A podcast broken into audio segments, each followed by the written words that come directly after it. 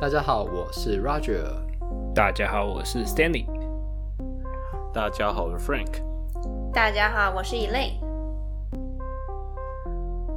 如果没有意外的话，今天呢，应该是我们有关于 Pen Science 还有 CFT 的最后一集。No no no no，还会有下一集。如果没有意外，会有意外，因为我还有那有意外，所以呢，我们还会有下一集。但是 CFT 应该今天就完了。好，那让我们拭目以待。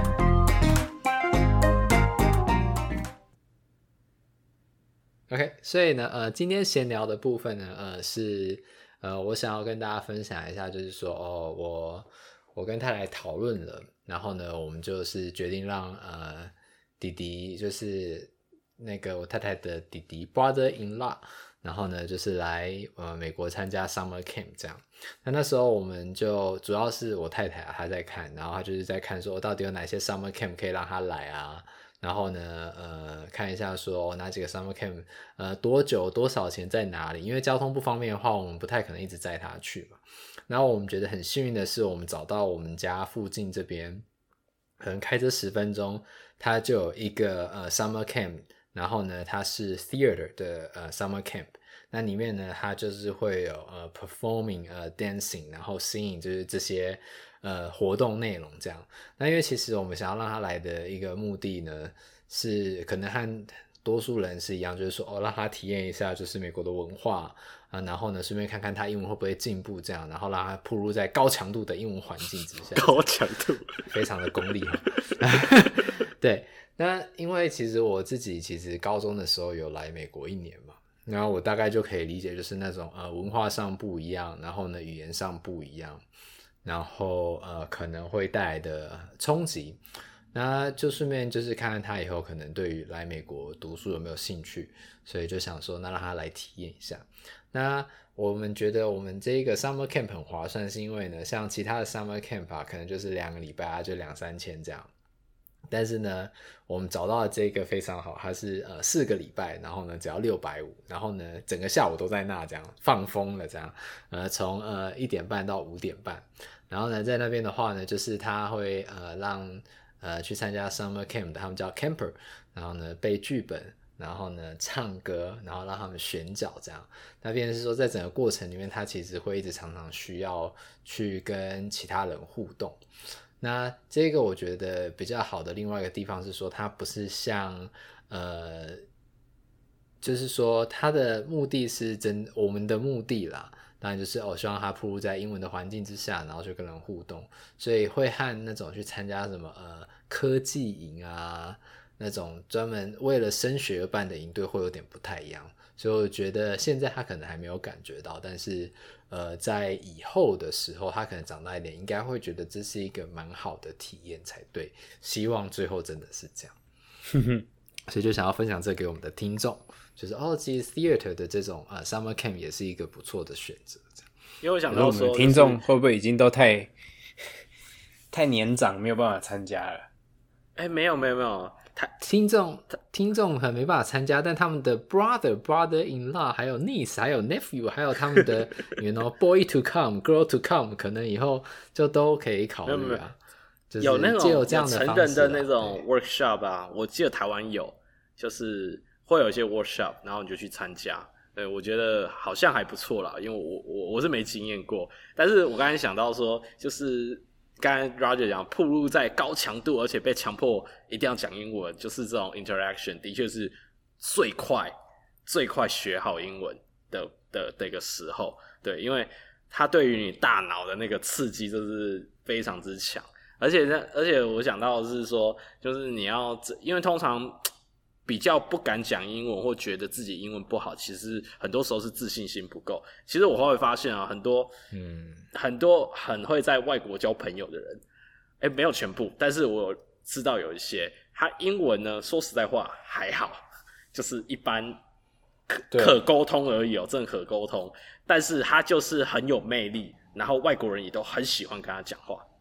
你知道我的意思，就是你要有那个自信心，然后建立自，所以他就会把那个自信心那个点满。对对对对对，哎、欸，我真的觉得讲英文讲自信心点满的话，其实超容超级容易交到朋友的，超级容易。对，就是嗯，我觉得你身为一个外国人的要交朋友的时候是自信心。就是我看过一个日本教练，他是、嗯、呃日本日本人，嗯、然后呢去西班牙、嗯、呃学西班牙文学教球，嗯，然后也会讲中文。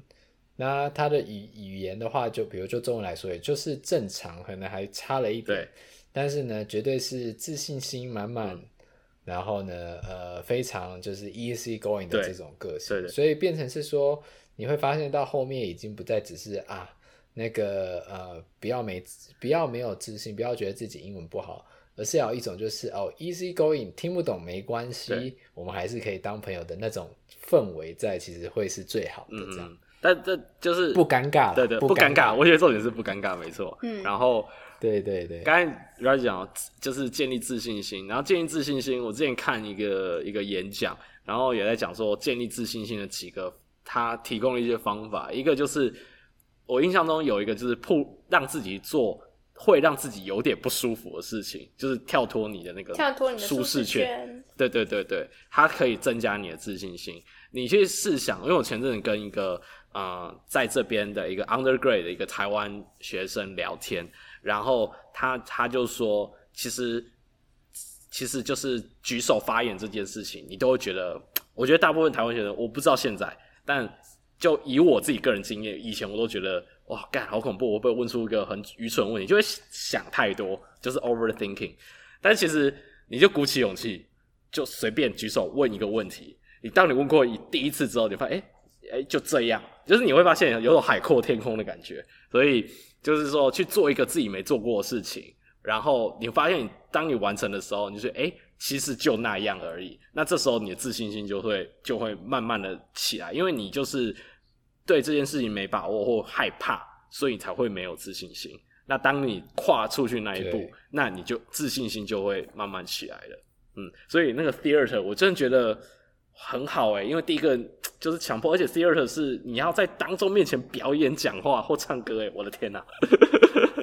对，而且他们在最后的时候，他们会有一个 performance，OK，就是会有一个 show，然后你就会去看，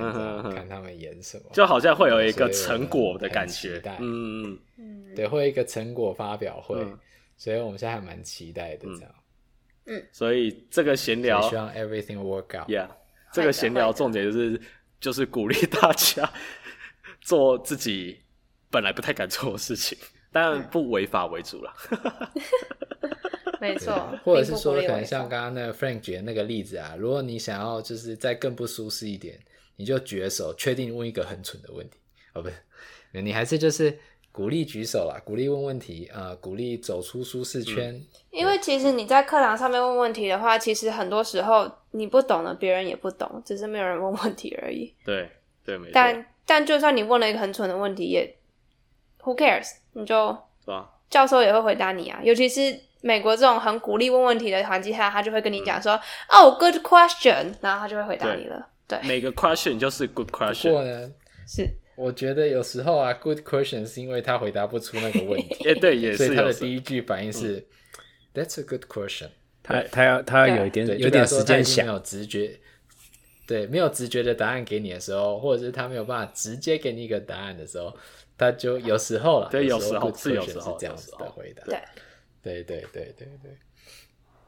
哎，可是我觉得这是一个很好的，因为我而且我觉得这是一个很好的正正向回馈，因为的确外国人也都说 good question，那 good question 就是其实它是一个很好的正向回馈给你。那我之我们之前也有聊到说，好像文化上面的差异，这里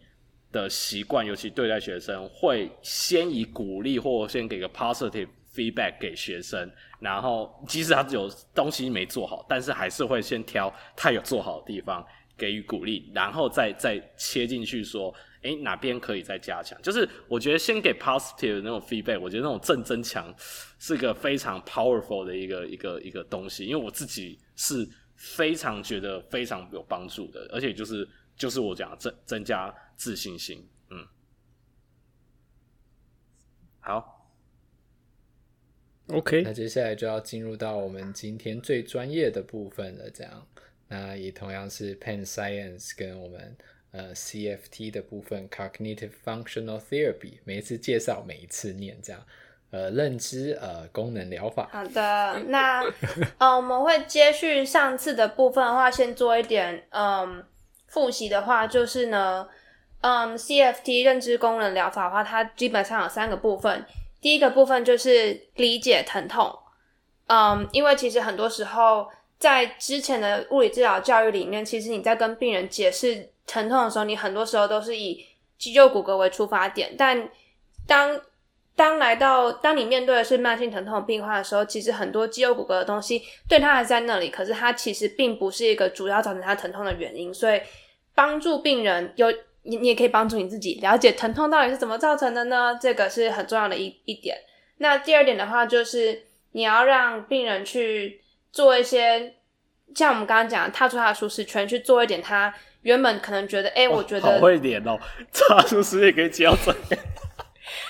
好的，踏出舒适圈，然后就是去做一点他之前可能觉得，哎，想象中会造成疼痛的动作，然后，嗯，一点一点的去带他去引导他去做一些事情，让他慢慢的去 normalize 这件事，就是 normalize 他做这件事情是不会有疼痛的，去增加他的正连接。然后第三个的话就是，嗯，生活形态的改变，因为当你吃不好睡不好的时候，其实你。的身体，它会告诉你，就是诶、我没有办法去做修复。那就跟我们上次提到的嗯例子一样，当你没有睡好的时候，你第二天早上起来，你会变得比较敏感，不管是对声音、对触觉，都会比较容易有不舒服的感觉出现。那嗯，这这有点扯远，但其实你可以想想到饮食的部分的话，就有点像是 female athlete triad。就是当你没有吃好，然后营养不良的时候，其实你受伤的几率会增加。但就那个有点扯远了。好的，那嗯，回到上次 case report 的部分的话，复习一下你在看到一个病人的时候，你怎么决定说，哎，我是不是要用 CFT？那第一件事情的话，当然就是有没有 red flag。如果说今天病人一来你就看他就是骨折，或是他就是。就是你去用他一些 clinical rule 去看，你就觉得，哎，这就是你要 refer 给其他医生，或是比较严重的问题，不是慢性疼痛的话，那就是你要转介，就是要转介。然后第二个的话，就是变成说，你要去看他是不是真的是慢性疼痛，像刚刚 Frank 讲的是六个月以上呢，还是他其实是急性的疼痛？那你在应对的方式可能会有点不太一样。第三个的话，就是看他的疼痛是不是持续的疼痛。接下来的话要看说，诶，他在做动作或者在移动的时候，他是不是有很高的 fear？因为其实你当你有恐惧这个元素进到你在做动作的时候，其实你就身体会受限很多。那这就会变成说，在教育病人的时候，可能那一块就要去主要就要去着重一下，而不是说就忽略哪一块。接下来的话，你就要看说，诶，他的。疼痛是来自于比较是，嗯，该怎么说？要怎么说才比较不会造成大家误会？因为，嗯，疼痛的话，其实在，因为我之前上过一个就是疼痛教，就是教病人疼痛相关的课程。那其实他那个课程里面一个很大的概念是，疼痛它其实是一个输出，你的身体并不会产生疼痛，就是当就是你的。该怎么说呢？就是当你触碰到你的，就算你是碰到伤口，它进去的时候，它并不是以痛觉的方式进去。请说。应该可能会变成是说，你可以把它想成它是一个接收讯息，嗯、然后跟一个讯息被诠释的方式。所以，比如说，就好像有人遇到压力的时候呢，它是压力是你接收的讯息。嗯那有遇到压力的时候，有些人他的表现的形态是痛，有些人表现的形态是晕，有些人表现的形态是焦虑。所以我觉得你所谓的疼痛输出，就是指说这是他表现出来的形态。没错，对，他面对这样子的呃压力源或者讯息的时候，他是以痛觉的方式去表现。没错，感谢 Roger 的救场。反正呢，就是基本上我们我们身体并没有一个。嗯，受受器是特别去传送疼痛的讯息，这些受器它都是什压力、温度或是触觉，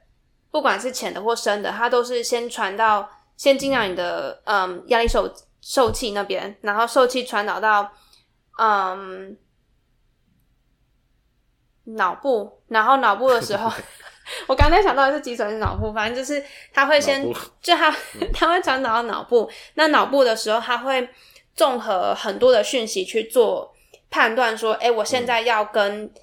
这个身体的主人说，哎，这个是疼痛，要警告他吗？还是现在眼前你可能有一只这。有一只狮子跑出来，然后在你面前，那可能你你就不会觉得哦，我现在在痛，你可能先要逃跑先说。所以就其实疼痛它其实是、嗯、像刚刚 Roger 讲的是大脑它解读出来、判断出来说现在是可以表现出疼痛的时候，它才会给你的一个嗯输出，而不是一个输入。那其实这一个部分的话，嗯，这一刚刚这一串教育的部分的话，其实你在。真正应用到病人身上的时候，可能不是第一个第一次见到病人，然后听完他讲就可以这样子跟他讲这件事情。因为，嗯，最重要的事情，当你在跟病人互动的时候，是你要跟他建立关系。当你建立了关系，然后建立了信任之后，你才能够一步一步的去引导他。如果你第一次就就但你要你要 challenge 他，但你第一次如果就嗯跟他讲，就是如果说你让他最糟最糟的情况，就是你让他觉得。哦、，the pain is in your head，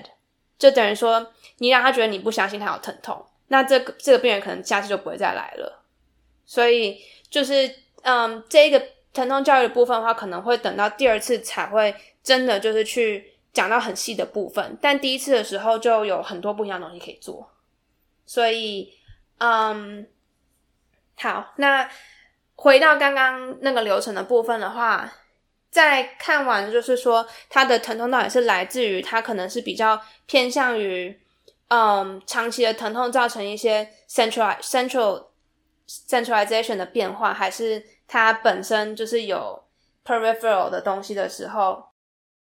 就是刚刚在讲 peripheral 跟 central，他这个意思应该是说，就是呃。我们要判断我哪个部分要做多一点。他假如是 peripheral，可能脚踝扭伤，或者是就是真的是局部那边整有受伤的话，因为这一个这个 model 其实是还是可以用在我们一般 PTA 处理的 mechanical，就是偏物理性的问题，例如说做某个动作会痛，或者是做只 specific 某个某个方向会痛，那。它会比较多 mechanical 的 behavior 有关，那它可能 peripheral 就是周边的问题可能呃涵盖的多一点点，但有时候假如是 non-mechanical 的，就是比较偏 central。那我这个呃认知行为呃认知啊心理层面的的介入，那就可能要着重比较多。所以，但是通常我们遇到病人都是 mixed 的，只是哪个 component component 比较多，哪个 component 比较少，然后一样就是找出可以。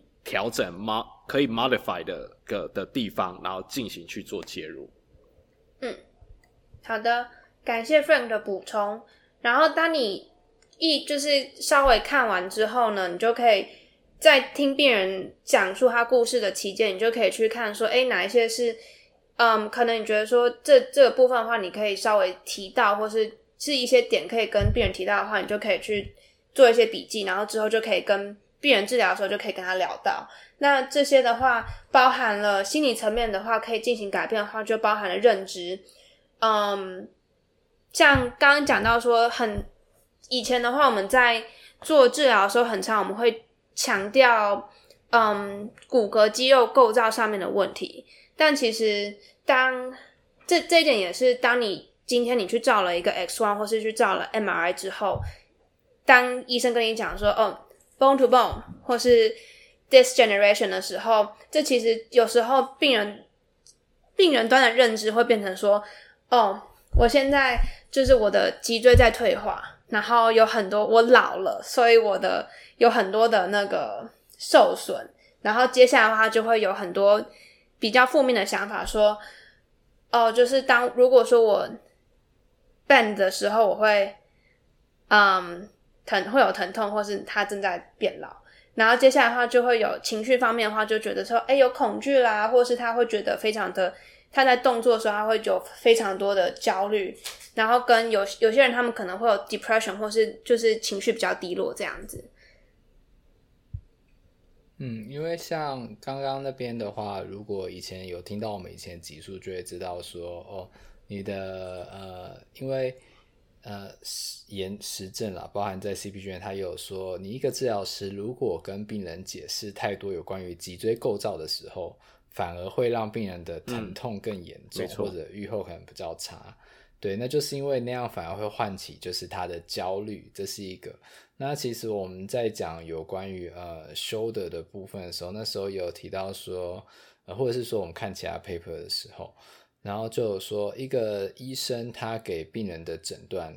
有时候会影响病人他呃想要得到的介入方式。比如说，像如果今天都是 shoulder pain，那你给的诊断如果是 rotator cuff tear，那他心里已经认定里面有个 tear，那他觉得就一定要需要有手，就是 tear 就撕裂嘛。他有撕裂的话呢，他就会觉得说，运动怎么可能会把撕裂给愈合？当然，运动可能不会让撕裂愈合，但是运动可能还是可以。让你维持呃，让你疼痛舒缓啊，让你功能进步这样，对。那但是当他已经听到撕裂的这个诊断，他就会觉得我需要动手术。那如果今天你给他的诊断呢是呃滑囊炎或者呢啊、肩膀痛，那他心里就会觉得说哦，那说不定物理治疗是有效。所以这些其实都是。在于说，当病人他怎么去认定他发生什么事情的时候，你后续做什么介入，他可能就会主观的认定这是有效还是没有效。这样，那这些都是为了就是呼应刚刚呃 Elaine 来呃分享的这些内容。嗯，好的。那接续刚刚的话，除了心理层面可以可以改变的因子之外，还有嗯行为层面可以改变的因子，包含了他在做动作的时候，可能弯腰的时候，他避免他去。嗯，去做到 lumbar flexion，或是去弯到他的背，或是他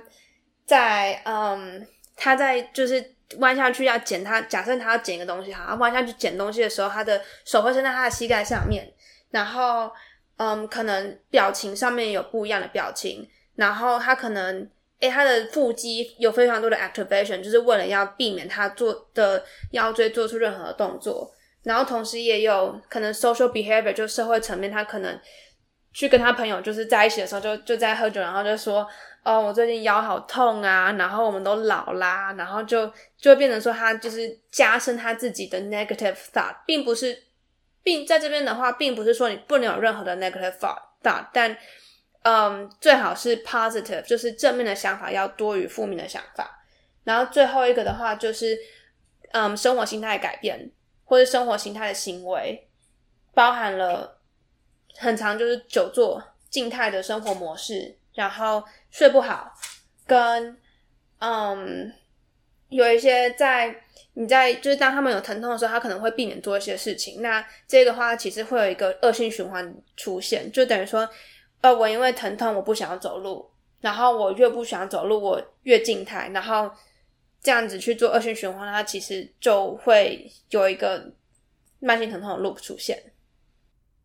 我这里稍微小小补充个东西，因为呃，这里有写到一个东西，就是。啊、呃，他会在做 low load，就是很轻松的日常生活工作的时候，会用 bracing 或 hold 住呼吸的方式。嗯、那为什么要特别想要 low load 的 task？因为 low load task 到日常生活没有要搬重物，或者是一般弯腰或拿一个很简单的东西，这种一般状况下，我们应该都要可以自然呼吸，不需要 breathing，就是不用 bracing，然后不用 hold 住我们的呼吸。那因为假设说今天是因为我呃，我我有些听众可能是一些啊。呃呃，有在 work，呃，有在健身之类的。那当然，今天 high low 的一个状况下，例如说，我今天深蹲要两倍自己的体重，那在这种状况之下，你在负重蹲下去的时候，那你当然还是要 hold 你的 breath，就是还是要 bracing，因为它就是这个状况之下要出现的 technique。但这个 technique 是 for high low 的状况之下，因为它可毕竟还是可以 stiff 你的、你的、呃、你的 spine 啊。但是 low low 不应该要这样出现。所以你会发现到说，很多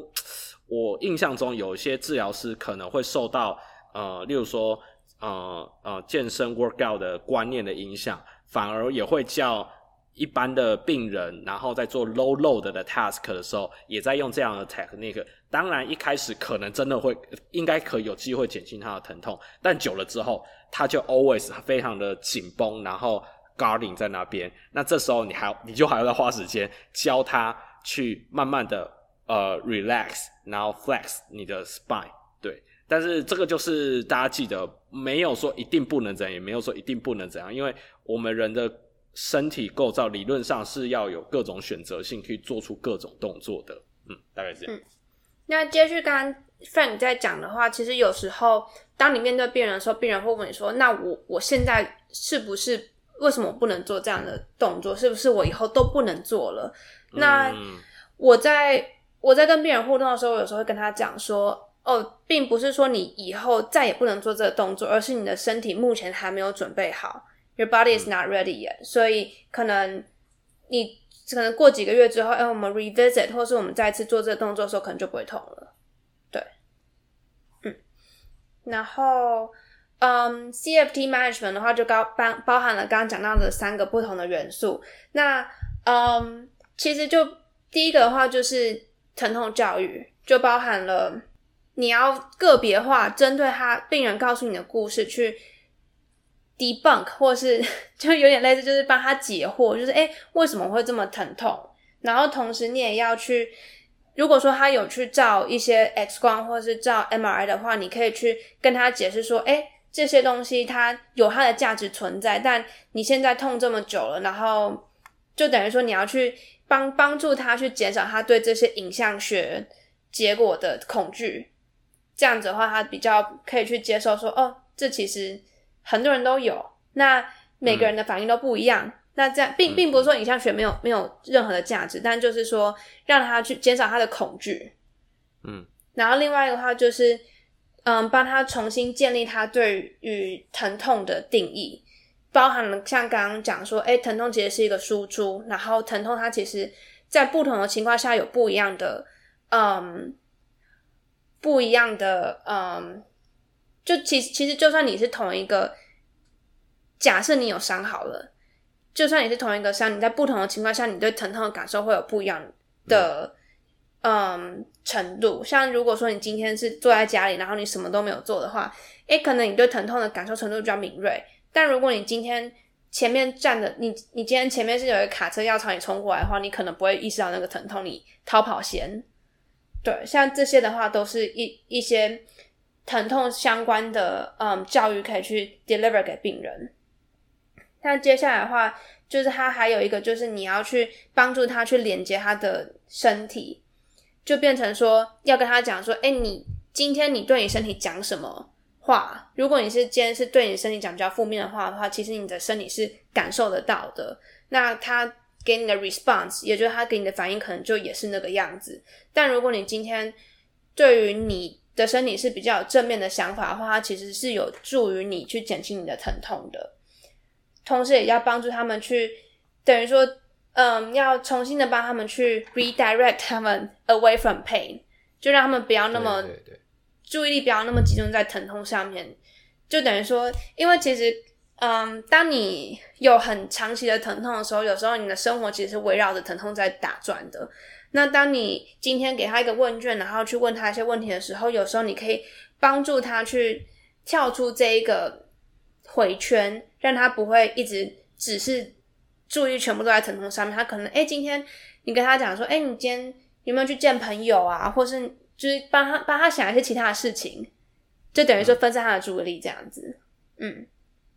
刚才讲到说，你的你的想法跟你的情绪会影响你的身体跟行为，就是说，我刚才我刚才想到一个东一件事情，就是上礼拜我跟我朋友然后看了一个一个一个 horror movie 叫《Evil Dead Rise》，呃，我忘记台湾翻作什么，《Evil Dead》就是就是 Evil Dead，反正反正就是还我我觉得还蛮好看的啦。然后里面有一段，因为我是一个看恐怖片看到已经几乎免疫的。那一种人，然后那里面有一个桥段是，来，你们知道那个 cheese 的那个磨 cheese 的那那那个东西，就是一个个一一个类似棒状，然后那么一个一个洞一个洞，而、啊、不是可以磨 cheese 的那个东西，你们知道那个东西吗？对不对？呃，对对。然后里面有一段是，里面那一个算丧尸吗？拿着那个东西，然后往一个人的 cap 砸下去，然后往下。你知道吗？就是由上往下，oh. 然后刮下来。那你有磨过气死或看过那个东西，你应该就会，呃，就是你会觉得，Oh my God，就觉得好痛。好，这件事情就是它没有真的发生在我身上，但是我看到这件事情，我还是觉得好痛。而且那时候我有个朋友说，哦，那一段他真的觉得他的 calf 在痛，他觉得好痛，就是他就是感同身受。所以 DVT，对对对对，所以所以就是说你自己的情绪、你自己的感官怎么样，会影响到你身体对某些事情的判断。这个就是一个很好的例子，Phantom Pain。对，没错。那嗯，第二个就是第二个部分的话，就是 exposure with control，就是帮助病人在有控制的情况下，让他做出他觉得会造成他认为会造成他疼痛的动作。那这就包含了 functional retraining，也就是在他功能性的方面的话，去帮帮助他去意识到说，哎，我有去做这些动作，像是弯腰下去的时候，我用手去撑着膝盖，或是我嗯。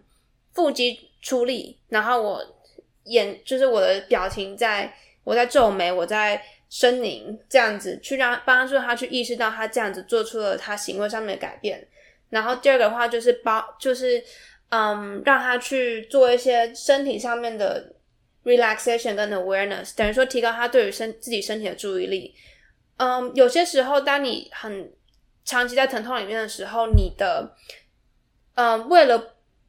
也不是说为了为了不要再注意在疼痛上面，但你对于身体部位的敏感程度跟界限会改，就是会改变。等于说，你对于那一个身体部位的，就是界限比较模糊的概念，有点不知道该怎么解释那个感觉。对，嗯，我觉得像这种的话，嗯，我我不知道这个例子算不算正确。比如说像那种。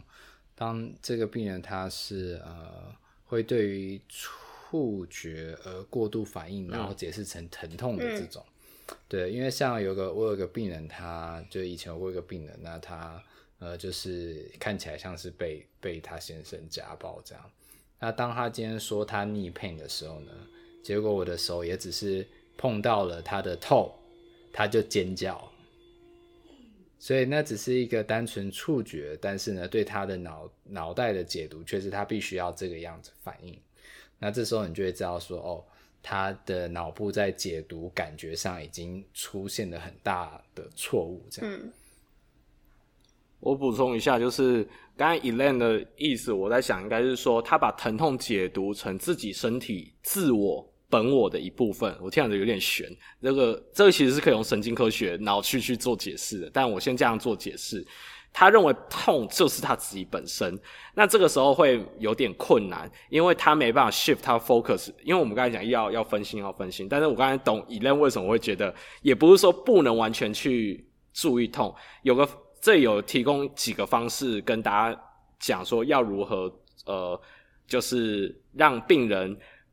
解类似解离，就是让知道疼痛不是他身体的一部分。因为病人常会跟你说他痛，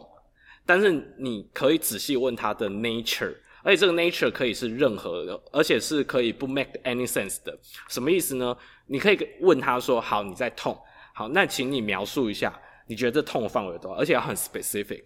就是说啊。”然后他痛的范围的形状，长方形、正方形、圆形、椭圆形，或请他比出来也都 OK，因为这个这个 doesn't matter，就是这个不不重要，重要是，甚至你可以问他，你觉得这痛是温温热热的，还是冷冷的？大概类似这样子，去去请他描述这个痛。当他在描述这个东西的时候，代表我本人病人在用第三人称。旁观者的角度在看这个东西，那他就已经脱离把疼痛跟自己 first person 就是第一人称的那个角度把它分开来了。我们做这件事情，其实纯粹就是要分隔开疼痛跟我病人本身，不要结合的那么的那么的密切。对，这个题，然后有些方法是，例如说病人常用，我自己常用的是是用讲话。那有时候给病人回去的回家功课，我甚至请他画画，你画出。那个那个感觉是什么？你就把它画出来。你看到什么画，你想到什么就把它画出来。这这些练习的重点就是分离开来，就不要 merge 在一起。嗯，嗯没错。那其实像刚刚讲到有提到说，哎，想到一个 experience 的时候就觉得疼痛。那很多时候，当病人他只是躺在那里，他想到他弯腰捡东西的时候，他其实就会有疼痛的反应。那这时候你就可以，嗯，引导病人说，诶，这个只是一个想法，它并不是一个 physical 的 action 去造成这一个疼痛的产生。所以说，就等于说帮助他去理解说，哎，这个并不是一个正常或是一个常见的过程。然后这样子的话，他其实他在这样子，哎，被被你指出来之后，他比较有可能就是说，哦，他自己会了解到这件事情，然后有可能这个东西就会消失。那同时，你也可以引导他去做一点腹式呼吸，或是做一些 relaxation training，让他可以比较有机会在这样子有这样想法的时候，可以冷静下来。你也可以引导他说：“哎，去做一点，就想象你在做那个会让你疼痛的动作，但是呢，用正面的方式去看待它，等于说他就不会，就等于说你要请他想象做这个动作的时候是不会痛的，然后是我是可以去做到一些其他事情的，嗯、等于说帮他帮助他去做一些正面的连接。嗯，所以这是在嗯 body relaxation 跟 awareness 的部分。就是刚刚讲说，用他想要去想象这件事情的话，在那个这个在动作学习，还有一些认知认知方面的一些科学里面来讲的话，其实也是有证据显示的，就是说。因因为我们记得我们以前都有学过 mental practice 之后，嗯、通常你的动作都会做比较好。那为什么要做这个练习呢？因为他过往的经验告诉他弯腰会痛，所以他 always 这样想，他没有想过弯腰不会痛的状况。嗯、所以你反而跟他讲，他才会想到我从来没想过弯腰不会痛的那个样子怎样，让他有那个样子，大脑里面回路才不会一直陷在那个不好的回圈里面。然后腹式呼吸的话，可以 focus 上。自己的呼吸，这个第一个是 distraction，第二个是结合自己本我跟身体的连接 awareness，所以就请他专注在吸进去，然后气吸到多饱，肚子有多胀这种感觉。这时候他只要一直 focus 在这件事情上，通常他就会比较就是 distraction，然后第二个也可以真正的 relaxation。了解。这个 exposure with control 里面还有另外一个元素的话，就是你要去建立他的自信心。等于说，嗯，在他觉得认知上面不会觉得说，哎，弯腰下去会疼痛之后呢，你可以让他去做一些真的为弯腰的动作，但可能不是一开始让他站着弯腰，可能像是你躺着的时候去模仿弯腰的动作，或是侧躺的时候模仿弯腰的动作，all four 狗爬式的时候模仿弯腰的动作，然后慢慢去，嗯，等于说你要去。展向病人展示说：“哎，你在做这些动作的时候，不一定会有疼痛这件事情发生。去 dissociate，这样子的话，他的自信心会慢慢上来。那这样他就比较有可能去到最后就是觉得说：哎，做这动作是不会痛的。好，然后最后的话，当然就是我们刚刚强调很多次的生活形态的改变，就包含了希望他不要做静态的生活。”你每天就算走十分钟、十分钟的路，也比你每天都只坐在家里还要好很多。然后走路是基本上大家应该都最常见可以做的运动，因为你如果提早一站公车，提早再下车，你就可以走一下子。然后上班下班就这样走的话，其实你一天就已经可以达到一定的量。接下来的话就是，嗯，刚刚讲到睡眠的部分，那其实，嗯。大家可以上网去找，就是 sleep hygiene，或是睡眠健康，或是睡眠品质这一个部分的话，其实有很多不同的介入方法，就包含了这这的话我自己做不到啊，但就是睡觉前一个小时 要不能用三 C 产品，然后要关灯，然后睡觉的时候你的嗯卧室应该是要比一般的温度再低一点点，因为其实你在晚上睡觉的时候，整体体温会降低，然后嗯灯要关上，然后。不要设闹钟，然后早一点睡，就是十一点、十二点睡是，或是一两点睡，并不是一个选择，这样子。所以这些都是一些大家如果想要去找，可以找到帮助增进睡眠品质的方式。然后接下来的话，就是在你生活中的。跟别人的互动上面的话，尽量去做一些正面的互动，而不是一直去强调说哦，我背好痛，然后有很多负面的互动。当然，你在跟你的治疗师互动的时候，还是可以这些 essential information，就是重要的资讯，还是要跟他们讲。但一般就是平常在活动的时候，尽量去参与一些跟疼痛没有相关的活动。然后，嗯，他其他还有提到一些比较是，嗯，这个个案报告里面，他这个人他想要做的事情，像是想要修他的车，然后想要去做 car racing，然后等于说让他有一个生活上面的目标，可以去想着要去达成，这样子他比较有动力去做这些事情。对，嗯，然后。嗯，他其中也有提到一些，就是怎么去增进你跟病人，就是治疗师跟病人之间的嗯互动互动的品质，包含了 active listening，、嗯、就是你要真的有在听别人在讲什么，然后适时的回馈，然后同时听第一季的集数，没错。然后同时的话，你在跟别人沟通的时候，不要呃，就是在这这有点难做到，但就是等于说你在。跟别人沟通的时候，你不要一开始就去帮他下结论，而是要去倾听，oh, 就是听他说啊，他到底怎么样的想法，然后他是为什么会有这样的想法，然后慢慢的去帮他引导，嗯、而不是就直接跟他讲说，哦，你这个想法不对，这病人一定会直接 push back，就是跟你说，哦，我不想要做了，对。对，嗯，然后刚就之前 Roger 有讲到说，就是你要去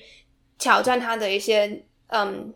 他的一些想法或者信念，嗯，这样的话他才会去真的去做一些思考。然后最后的话，就是你要慢慢的让他，慢慢的让病人去独立，这样子的话，他才不会一直跑回来找你。对，因为他独立的话，就是最终目标就是要达到他的 value goal，然后 take control your life，就是说。因为超级呃很严重很严重 chronic pain 的病人，他会他会觉得他被疼痛控制了他的生活。那我们目标是要让他觉得我可以控制疼痛，我可以控制我像，I'm in charge 这样子的感觉，而不会是被疼痛带着走的感觉。嗯，因为这其实也算是一个学习的过程，就是包含动作学习，包含这个技能的学习，都是说一开始一定会很需要。呃，专业人士，或者是说像我们，或者说像 coach 在身边，一直给你一些呃引导，然后就是 cues 这样。那但是慢慢的，这些引导就会从很固定的，然后变成随机的，然后次数慢慢变少，直到后面就会变成是说，病人他会开始有办法自己复述，或自己告诉你说他怎么去呃 manage 这些 pain，嗯，他用了哪一些你教给他的 technique 或 skill。然后，当他比如说疼痛增加的时候，或当他忽然意识到他太在意他的疼痛的时候，他做了什么事情？所以，他其实会是一个这样子的过程。然后，在这样的过程之中，去让病人变得越来越独立。当然，不见得每次都是成功，但大方向其实就是这个样子。那其实，在这一个 study 里面，他就有讲到，他其实里面就有一个表格是讲说，哎，他做几次 session，就是有几次的治疗。那治疗时间多久？跟他有详细的去分析说，哎，病人他对于疼痛，或是对于他自己本身疼痛，他的想法跟他的行为上面有什么样的改变？那大家就可以自己去看。那，嗯，他做的治疗的次数的话，就包含了，嗯，初评的话是六十分钟，第一个礼拜，然后第二个礼拜有四十五分钟的 follow up session，就是再评，呃，不，就是在另外一个治疗的。疗程，然后接下来就是第四个礼拜、第六个礼拜、第八个礼拜跟第十二个礼拜。就一开始初评是六十分钟，那后面的话可能就是四十五分钟的疗程，然后接下来就是只有三十分钟而已。对，这边的话，它里面有另外一个表格是讲到说，诶，不同的就大致上不同的时间点发生了什么事情。那第一就刚开始的话，当然就是听病人的故事，然后，嗯，当次的疗程它就有。做一些卫教，就是帮助病人了解他的疼痛是什么样子，然后跟做一些行为的疗法，或是做，对不起，做一些动作的实验，然后让病人去看说，诶，这个是不是真的会疼痛？等于说帮助他去理解说，哦，做这个动作不等于疼痛。然后，嗯，包含。然后接下来的话，其实在这一个 case 里面，它有一个我觉得也是很棒的部分，是它要讲到说，其实这个病人他在进行这个疗程的时候，他有一个有一个 flare up，就等于说，他这个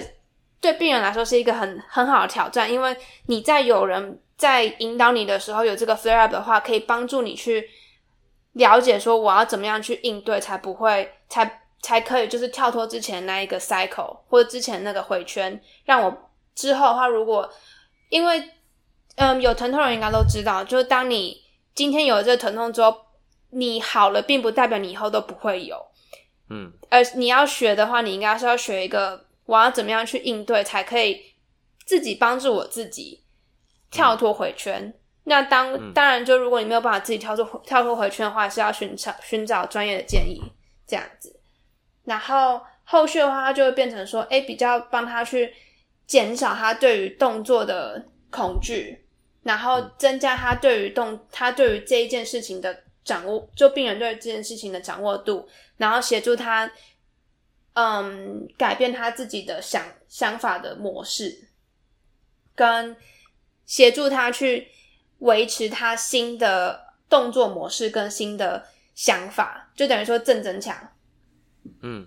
然后再接下来就是要让他把这个动作这个模式，因为一开始可能都躺在床上做一些动作，然后接下来的话就是要变成说，哎，可能坐着，或是侧躺，或是狗爬式，然后站着，让他可以比较容易去应用到自己的生活里面去。那后面的话就是变成说，继续的去增强他的掌握度跟他自己的自我效能，然后让他比较会独立。所以比较可以独立啦，所以其实这就是大概，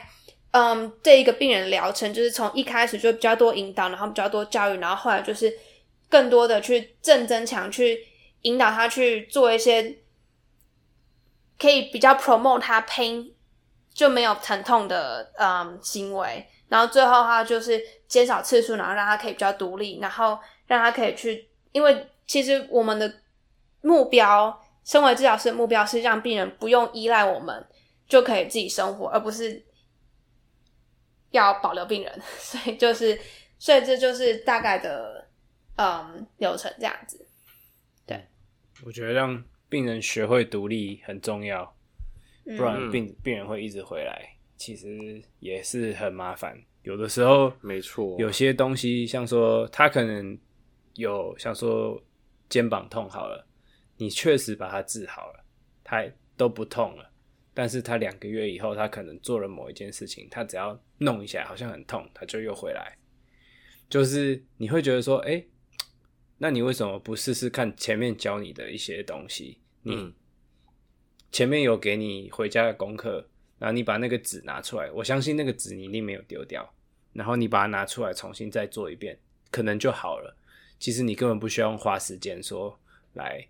来看治疗师，然后有一个礼拜又要花好几次，或者说有的地方可能一个礼拜一次，那每个礼拜都要来，那你对你来说时间也是一个成本。那如果说你把之前的东西拿出来做就好了，然后你等于是有了这个工具，只要以后遇到一样的问题的时候，或者类似的问题的时候，你就可以拿出来做。那如果做了两三个礼拜都没好，那那个时候你再回来看治疗师，我觉得这个是比较好的。一个做法，然后我觉得像这种病人，这一类型像慢性的病人，我觉得他们有有一个呃值得思考的想法是说，如果我们一旦我们教会他们独立以后，之后会不会想要再跟他们 follow up？我会觉得有必要。那 follow up 的方式不一定要是 in person，就是说亲自面对面对谈，你可以打个电话，可能半年以后打个电话给病人说。嘿，最近怎么样？就就关心一下就是了，或者是像像我的我工作的地方有办法发讯息，就是可以你可以发 message 给病人，所以像我就会，如果是我的话，我就会设一个 message，六个月以后 follow up 病人，然后他会自系统会自己帮你发出去，然后病人会回复给你说，哎，这个这个这个这半年以来我做怎么样？这样子，对，所以。这是如果你的你所在工作的环境下，呃，科技或者是呃，你你所工作的体系里面能够让你做这些事情的话，我觉得是一个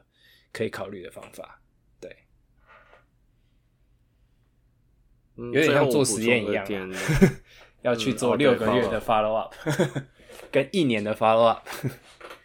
对。因为这个 follow up 也 follow up 到十八个月啦，那就有一个点就是 chronic pain 的病人其实非常容易 flare up，就可能还在你的你的 session 中间，他可能就会再犯。那我会觉得有个很重要的点是在很一开始的时候，在解释病情的时候，你就要跟他讲清楚说，这个很容易在我们治疗过程他会起起伏伏，你要让他有心知道这件事情，不然其实你会在他第一次 flare up 的时候，他就会对你失去信心。对啊，你一定要跟他说，这是一个蛮长时间的 journey，所以你要跟他解释清楚，那他就愿意呃跟你一起 work，一起配合，然后去走过这一段的治疗的旅程。对，